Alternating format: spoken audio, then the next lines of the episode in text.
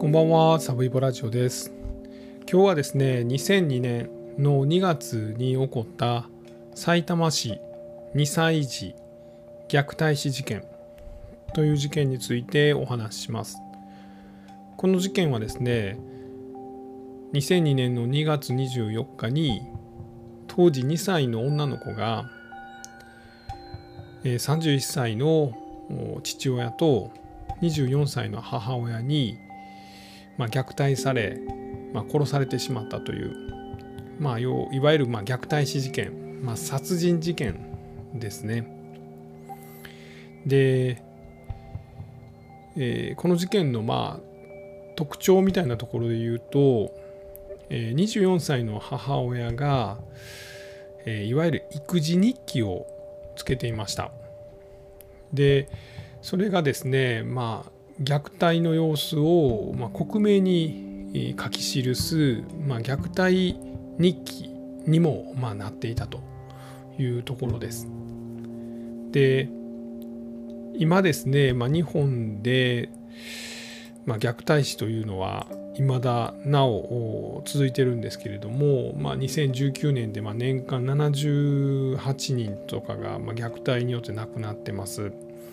で、まあ、虐待件数みたいなのは増え続けてるんですが実はこれ虐待件数自体が増えてるというのは決して悪いことではなくその分まあ通報が増えているということなんですね。今まであの警察とか児童相談所が気づかなかった虐待が、まあ、その近隣住民とか、まあ、そういったところからの通報で、まあ、その気づくことができるようになっているという側面も、えーあります。えーなので今日はまあこの事件自体の話とですねあとはまあ子どもの虐待について、まあ、少し、えーお話しできればと思っています。えーではまずですねこの母親がま書いていたその育児日記というのを見ながらですねこの虐待がどのようにして行われたのかというところをお話していきたいと思いますが結構これが内容がですね、えーまあ、かなり残酷で、えー正直ちょっと聞いてられへんところがあると思います。えーまあ、23分でこの話はすると思いますんで、まあ、要は2歳の女の子が、まあ、両親に虐待されて、まあ、殺されてしまったという話なので、えーこの細部はもう聞いてられへんという人はここから23分グッと飛ばしていただきますと、えーいいかなと思います。えーではお話しします。えーその手帳はですね、えーいわゆるまスヌーピーとかがプリントされてるような B5 のま手帳でした。まあ、B5 ってあれですよね。あの青年コミックとかの大きさですね。あの漫画本の大きさです。でその右側にですね、えー生後4ヶ月ぐらいの弟男の子の育児日記。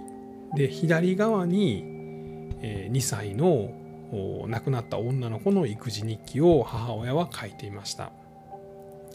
で、え右側の、まあ、男の子弟の方はですねまこんなことが書いてます。えー今日もまるは超ご機嫌。朝起きてもニコニコママを起こすよね。ずっとニコニコしてくれるからママは嬉しいです。で一方左側の2歳の女の子お姉ちゃんの方ですねはこんなことが書いてあります。今日はとっても悪い子だった。本も破くし宝物大切にしないからパパママに思いっきり怒られた。今日もまたまた悪い子。今日はずっと怒られっぱなし。私も喉がガラガラになった。さすがに私もブチギレで思いっきりほっぺを叩いた。反抗的な目してたけどね。でここからどんどん悪化していくんですね内容が。頭の後ろがほとんど抜けてハゲになってしまった。目の周りがパンダみたいに青紫になって腫れていた。目もほとんど開かない状態。顔は2倍近くある。またまたおでこの腫れが出てきた。おでこのあたりがねまだボコボコしてるし頭もボヨボヨ。で一方、まあ、弟の方はですね夜遅くなるとぐずぐずして大泣きしてなかなか寝てくれない。だだからパパが遊んで疲れさせてからママにバトンタッチ。胸に置いてトントンしてるとそーっとねんね。これぞまさしく連携プレーだね、えー、一方この女の子の方ですね。女の子の方は今日もまた悪い子。また同じことしてた。それで頭叩いたら後頭部がへこんでブヨブヨになってしまった。マジで大丈夫かな。病院へ連れて行けないし。で、えー、さらに続きます。弟の大好きなおしゃぶりの上でおもらししてたんだ。悪いお尻だから叩いて弟に謝りなさいって言ってもふてくされて一言も話さない。今日はお姉ちゃんのせいでお気に入りのおしゃぶりを捨てることになった。大事にとっておいて将来見せようと思ってたのにな。まあみたいなことが書き綴られています。でこの2歳の女の子はですね、えー、2001年か。2001年の10月頃からこの両親と暮らすようになります。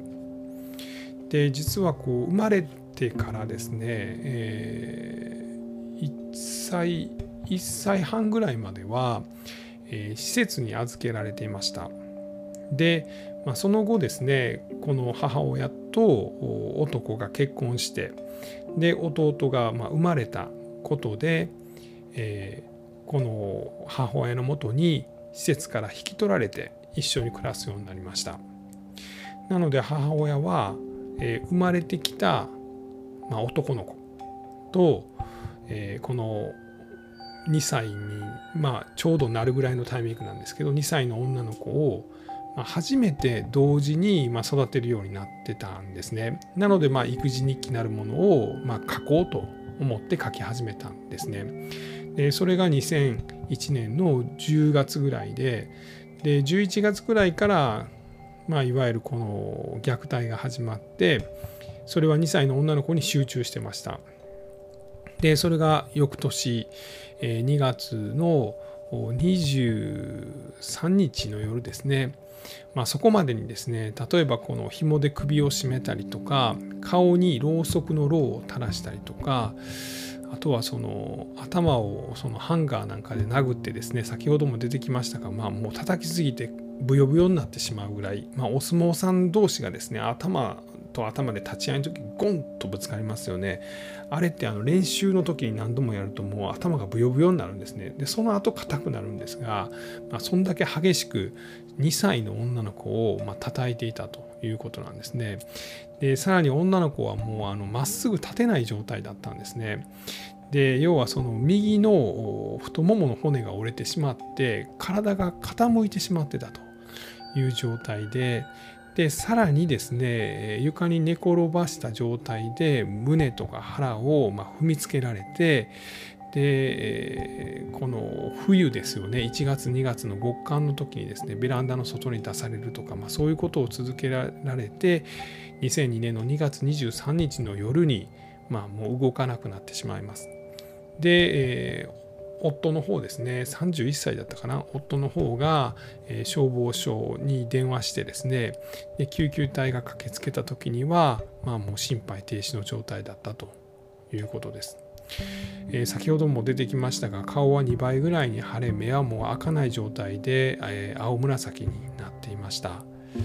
で、えー、頭の後頭部はまあブヨブヨになると同時に髪の毛ももう生えていないような状態まあ、そのような状態で、えー、亡くなってしまったと、えー、いうことですね。えー、で、まあ、なぜですね、まあ、ここまで残酷なその虐待になってしまったのかというところなんですね。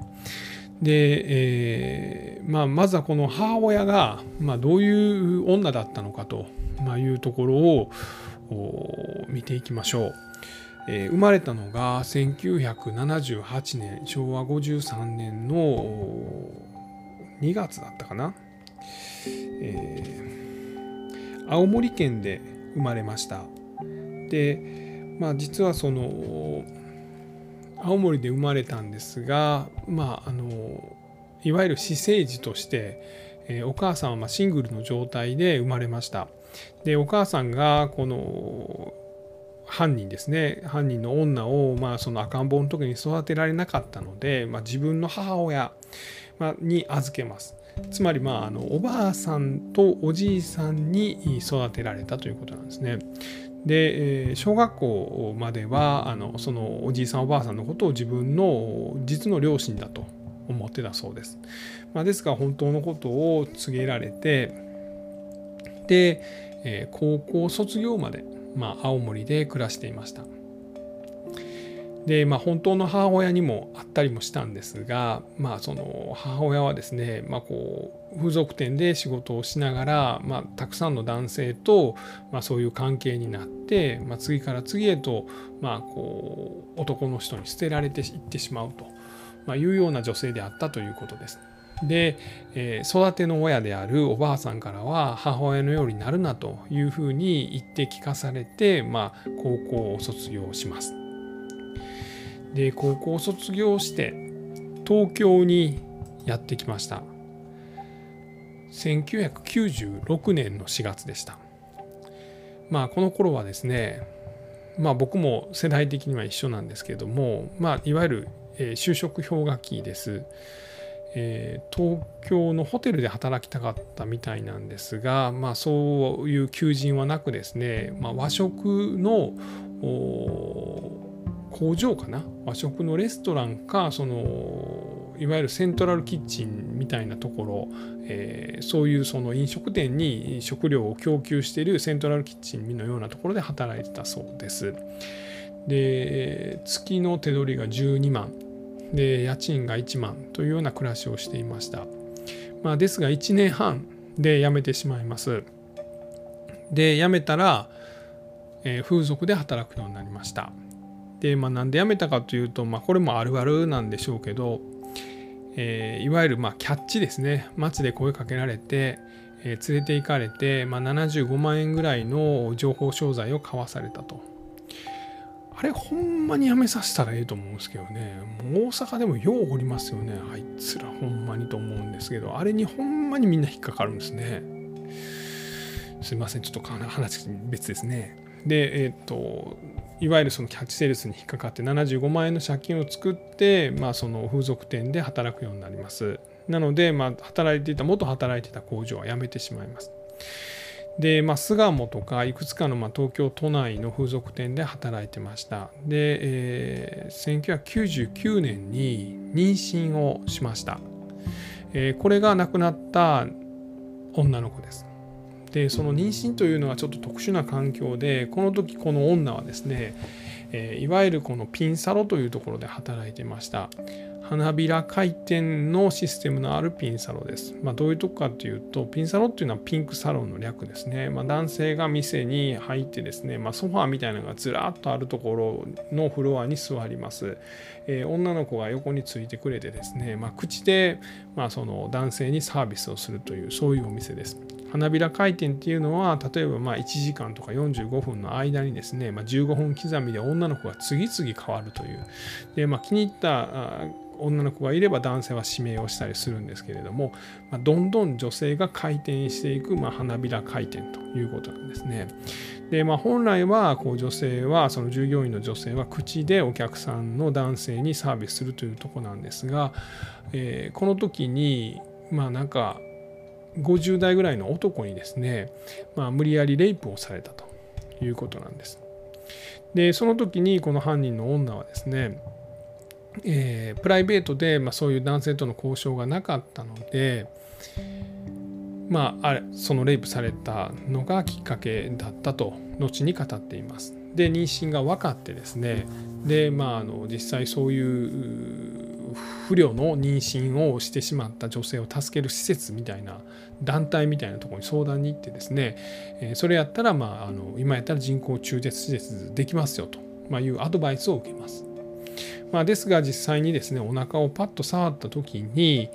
まあなんかこうお腹の中でなんか動きのようなものを感じたということです。まあ、実際その3ヶ月ぐらいでそういう動きがあるのかっていうのは僕はちょっとわからないんですが、まあ、何かお腹の中からその赤ん坊の動きを感じたと。で、まあ、この子は生きてるんだから私はその人工中絶手術はしないということで産む決心をして、え2000年の1月にこの女の子を出産します。えー、自分の母と同じように、まあ、シングルの状態で、えー、娘を出産しました。でその出産した娘はですね、まあ、育てることができないということで、まあ、乳児院と言われる、まあ、あの子供を保護してくれる、まあ、そういう施設に預けます。で月に1回とか、まあ、面会に行くというような暮らしをしていました。でそんな中ですね後に結婚する男と、まあ、風俗店の、まあ、この働く女性と客引きの男をやってたんですが客引きをやってたんですけどで知り合います。でまあ意気投合してですね2人で暮らすようになりました。これがなので2000年の頃ですよね。でそのうち2人目の妊娠に気づきます。で男に相談します。私あの赤ちゃん産んで今施設に預けてるからもう2人目は産めないよと。じゃあこの男はうん分かったと。じゃあ降ろそうということになります。ですがまあ降ろそうとして、まあ、病院を探そうとしたりするとですねまあそのつわりがひどくなったと、まあ、これは子供が生きたいと。いう証拠だと、まあ、いうことをこの犯人は思ってですねで、えー、またその人工中絶手術をまあやめて、えー、この男と結婚をしてで、えー、2001年の9月に、まあ、男の子を出産します。これが2001年の9月です。で、まあ、この前にですねあの産むと決心した段階で、まあ、31歳の男と結婚しましたので、えー、一緒にですねこのさいたま市の、まあ、南浦和という、まあ、駅の近くで、まあ、暮らすようになって、えー、そこで今まで施設に預けてたあ女の子お姉ちゃんの方ですねを引き取って、まあ、4人での暮らしが始まりました。これが2001年の10月ですで最初は良かったそうですまあ仲睦まじくですね家族4人で、えー、この31歳の旦那がですね、まあ、あの生まれたばっかりの子供を抱っこしてで2歳の女の子、まあ、この時はまだ1歳ぐらいですけどの手を引いてこの24歳の犯人の女は、まあ、4人で出かけたり4人で帰ってきたりとか、まあ、そんなことをしていました。え、ですがですねこの男もまあぼかしても知らないんではっきり言いますけど小学校3年生ぐらいの知能しかなかったということです。まあ何ていうんですかねすごい優しい男だったそうなんですが、まあ、簡単に言ったら仕事が全然長続きしないとで子供らと一緒にずっと家にいたいという理由でですね、えー、まあその風俗店のボーイとして働いてたんですけどそれを辞めてしまいますなのでもう同棲を始めてからしばらくしてですね、えー、この女一人がまあその働いてで、えー、子供の面倒も2人分見始めて、えー、まあ旦那にも酒代とか、まあ、お酒とかを、まあ、こうちゃんと冷やしてあげて面倒を見てあげてたと。まあ、いうところで、まあ、そういう、まあ、鬱憤みたいなのがこのお姉ちゃんの方にですね、まあ、ガンガンいってですね、まあ、激しい暴力に発展していって、まあ、最終的にはこの旦那もその虐待に加わって、えー、女の子がまあ死んでしまったと、えー、いうことです。で、えー、2人はですね2月の24日に、まあ、その救急車を呼んで、まあ、その救急隊員がまあ明らかに異常であるということで警察に通報して、まあ、警察がまあ即日逮捕しました。でその後裁判が行われて、えー、この犯人の女の方は、えー、懲役9年。で旦那31歳の男の方は懲役8年の刑が下りました。なのでもう今は、えー、刑を、まあ、刑務所入ってですね、えー、刑務所から出てきてると。いうような状態です。で男の子の方も2001年に生まれてますので今11歳とか12歳とか、まあ、それぐらいの年齢です。まあ、今どのようにして暮らしているのかというのはちょっと分かりませんが、えー、そんなところでございます。で、まあ、詳しくはですね、まあ、埼玉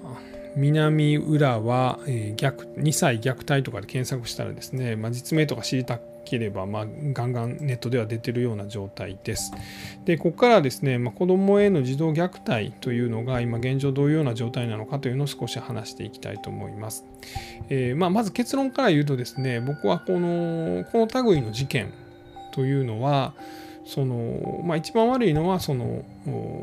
子供にを殺してしまったまあ、その親だというのは分かるんですが、まあ、結果この24歳の母親31歳の父親を責めても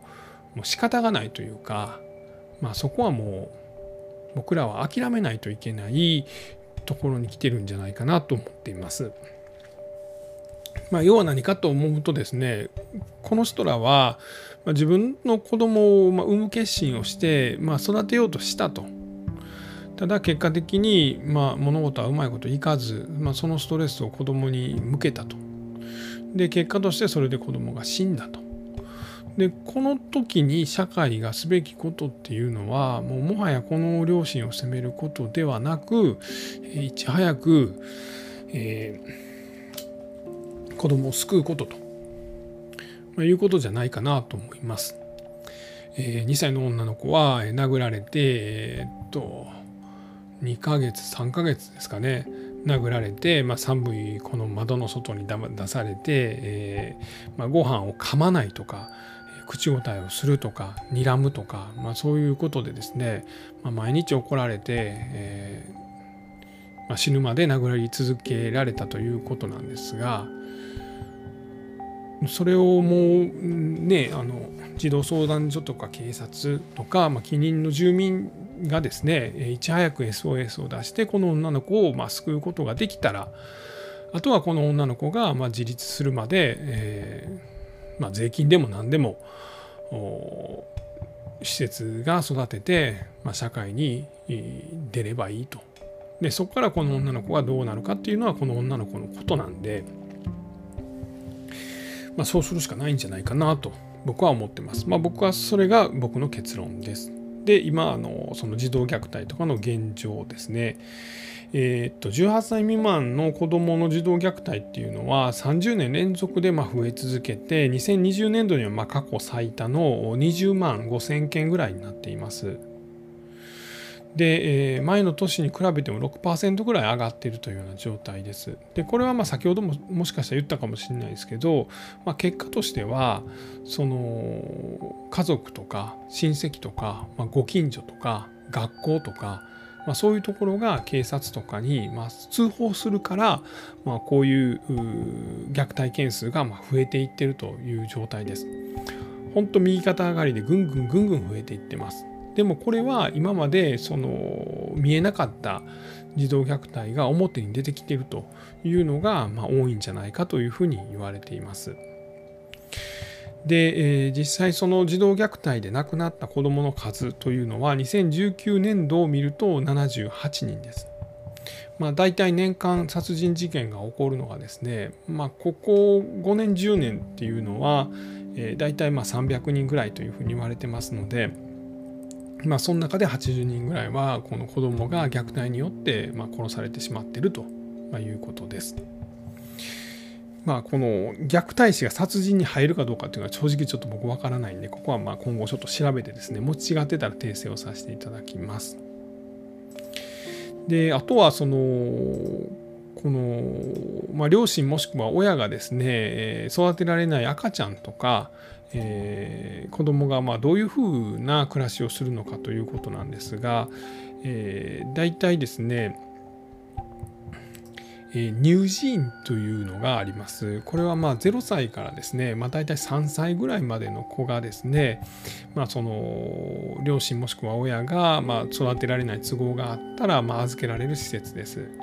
で大体まあ3歳ぐらいでこの乳児院を出るんですけれどもそこからま半分はですね、まあ、今回亡くなったこの2歳の女の子のように家庭に戻っていきます。で、えー、2割がですね、まあ、いわゆる里親というところに引き取られていきます。で、まあ、残りが大体3割ですね。で3割は、えー、いわゆる児童養護施設ですねに進んでいくと。で児童養護施設ではこのまあ2歳3歳ぐらいから18歳までの子どもたちが、まあ、親がま面倒を見れないという事情を抱えた子どもたちが暮らしていってそこから社会に出ていくと、まあ、いうようなところです。まあ、こういう施設があるので本当にその虐待を受けてですね、まあ、家で亡くなってしまうというような子どもはいち早くこういうところに引き取られていけばいいなとまあ、そういう世の中になればいいな